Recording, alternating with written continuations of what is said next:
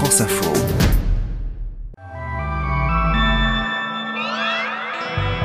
Lundi 30 mai. Aujourd'hui, quand un match raté devient une affaire politique.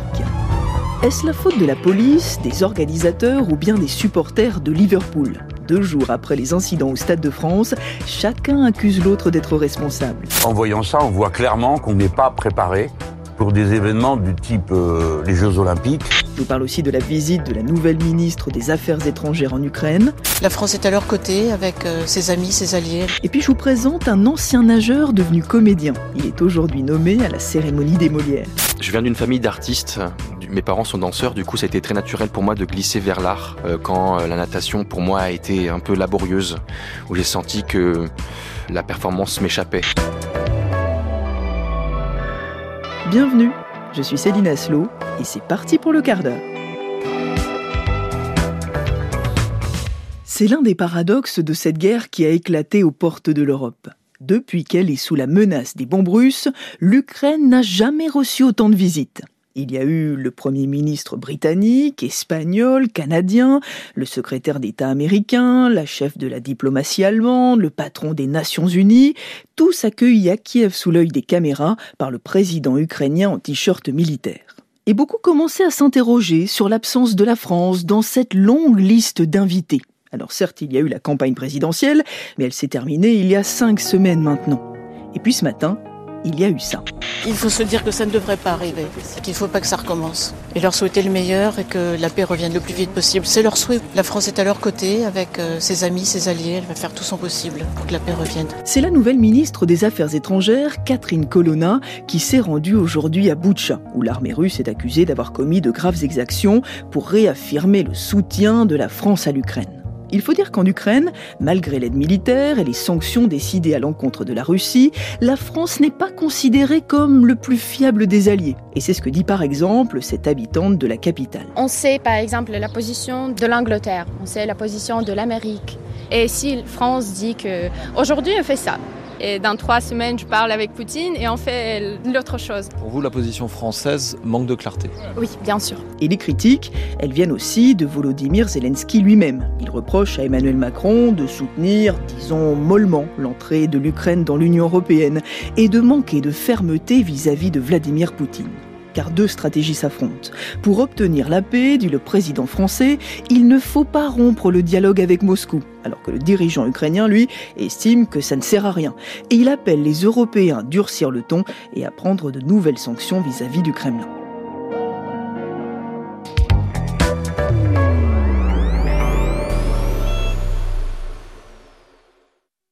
N'y a pas qu'avec l'Ukraine que les relations sont tendues. Depuis samedi dernier, la France n'est pas franchement bien vue de l'autre côté de la Manche. Car la finale de la Ligue des Champions entre Liverpool et le Real Madrid, organisée au Stade de France, n'a pas été un franc succès.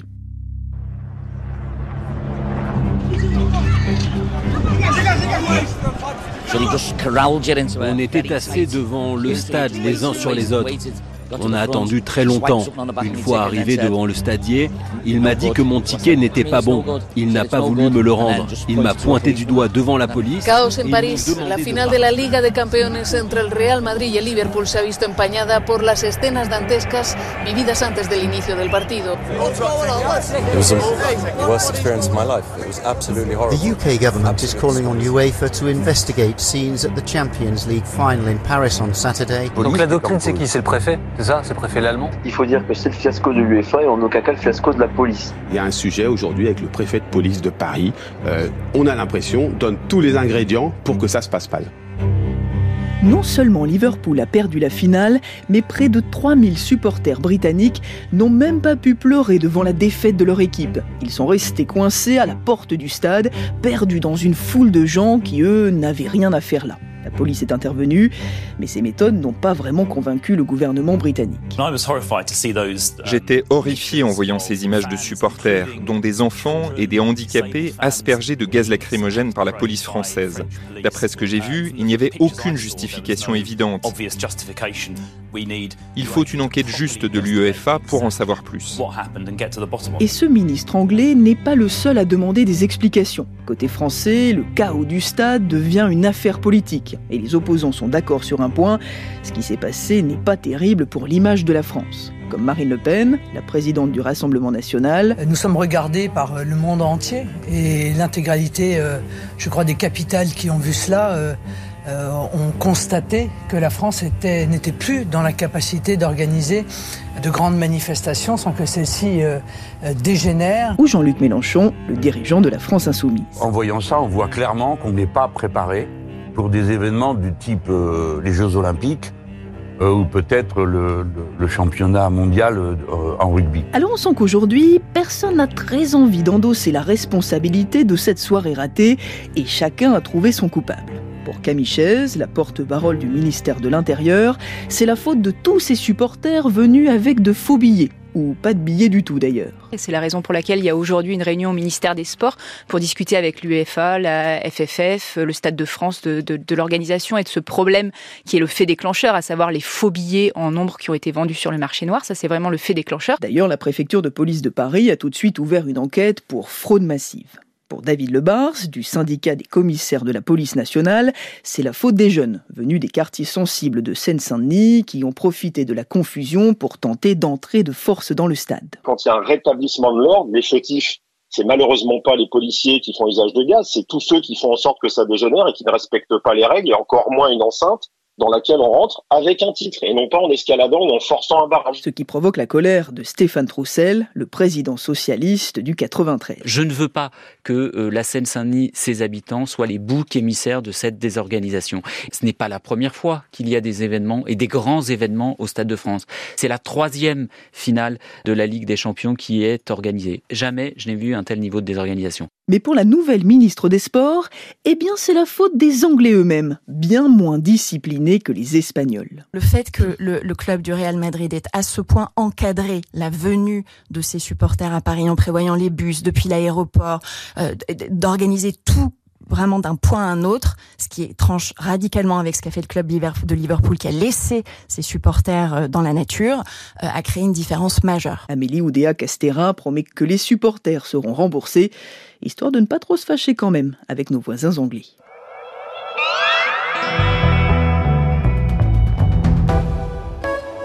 Parlons maintenant d'une autre compétition qui devrait avoir lieu dans une ambiance un peu plus apaisée, voire carrément feutrée. Alex Vizorek présente la cérémonie des Molières depuis les Folies Bergères. On n'est jamais à l'abri d'une surprise. C'est ce soir la troisième édition des Molières, la cérémonie du théâtre, qui rêve de voir revenir le public après deux années de pandémie. Les chiffres de fréquentation sont toujours en forte baisse par rapport à l'avant-Covid. Les grands noms du théâtre, comme dit la bande-annonce, ce sont toujours les mêmes. Jacques Weber, Pierre Arditi, nommé dans la catégorie Molière du meilleur comédien, Vanessa Paradis, Isabelle Huppert pour le Molière de la meilleure comédienne. Alors nous, on avait plutôt envie de vous parler des futurs talents, et notamment d'un jeune comédien qui a quitté les bassins pour les planches.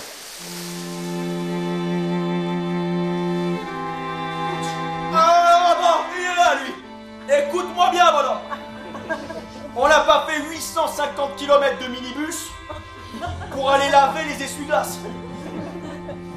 Alors Il s'appelle Maxime Tafanel. Il a été champion junior de natation, il a rêvé de victoires et de Jeux olympiques. Il raconte aujourd'hui sa passion contrariée dans un seul en scène, 100 mètres papillon, qui lui vaut d'être nommé dans la catégorie révélation masculine. Les finalistes du 100 mètres papillon, messieurs, tenez-vous prêts? Bonjour Maxime Tafanel. Bonjour. Alors je suis ravie de vous recevoir euh, dans le quart d'heure aujourd'hui. On est à quelques heures maintenant de la cérémonie des Molières.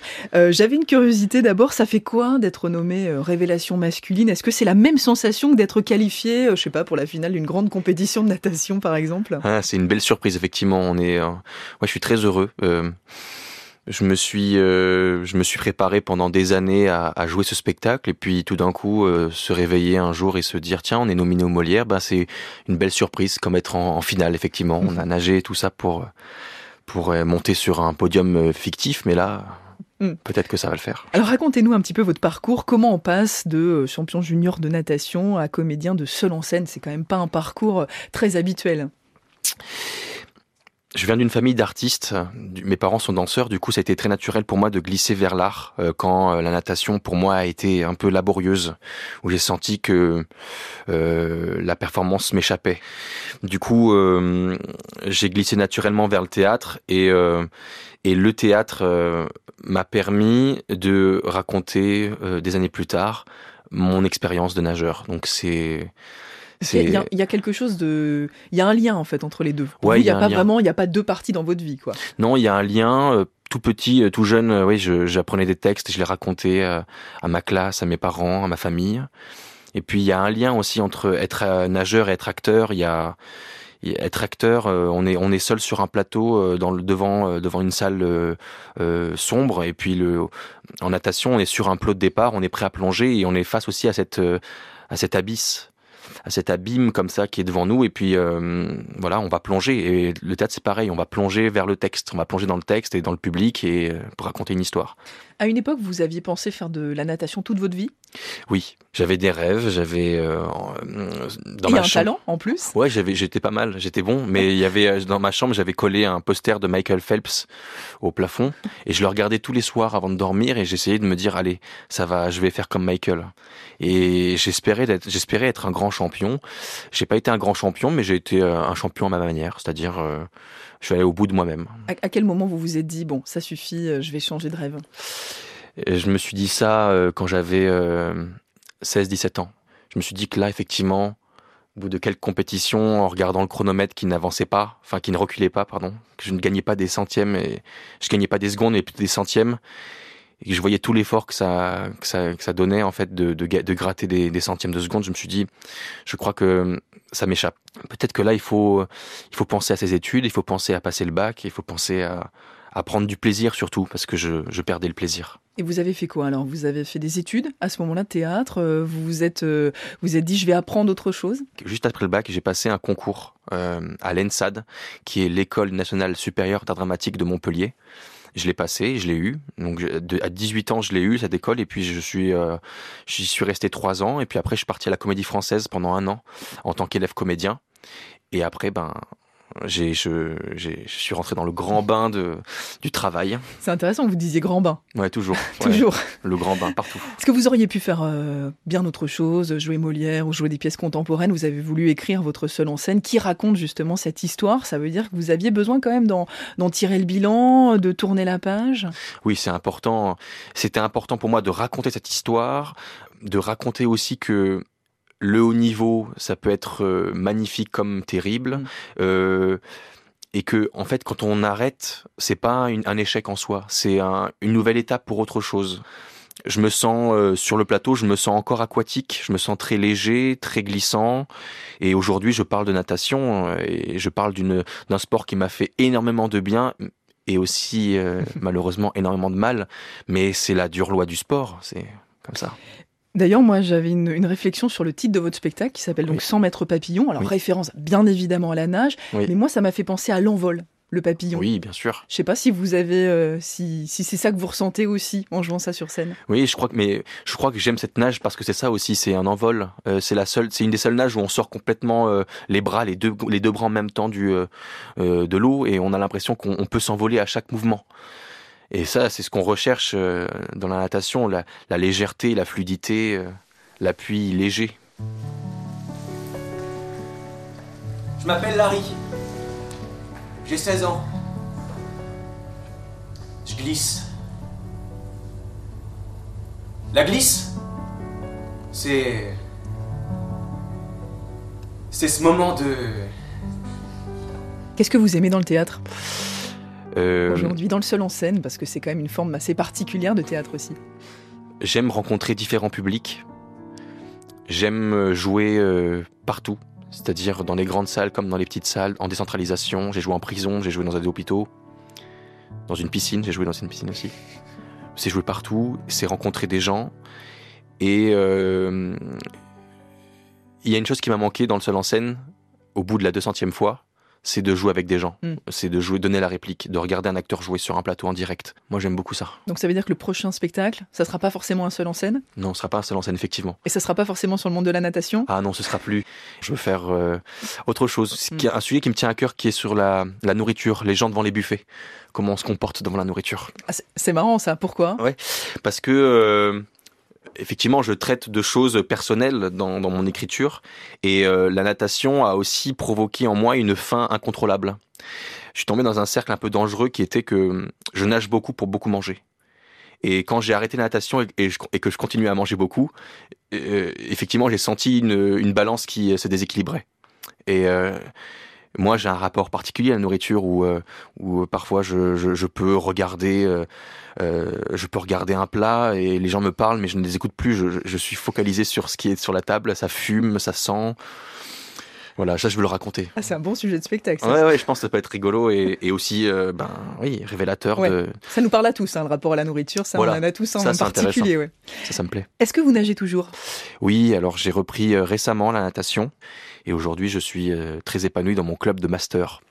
C'est bien de retrouver le, de retrouver le plaisir, c'est important. Oui, c'est bah c'est c'est ce qui fait qu'en fait c'est ce qui fait peut-être que j'étais fort jeune, c'est que c'était insouciant. J'étais dans l'innocence de la pratique et dans le plaisir de la glisse. Et quand ce plaisir-là a disparu pour laisser place à à un combat entre le chronomètre et moi, c'est là que je me suis perdu parce qu'on ne gagne pas contre le contre le chronomètre. Skies reaching far, we arch our backs so we can see them go further. On ne gagne peut-être pas contre le chronomètre, mais on gagne toujours à retrouver le plaisir d'être soi. Et c'est ça aussi que dit cette pièce que Maxime Tafanel va continuer à présenter tout au long de la saison prochaine. Allez, je vous laisse. Je vous dis à demain pour un nouvel épisode du quart d'heure.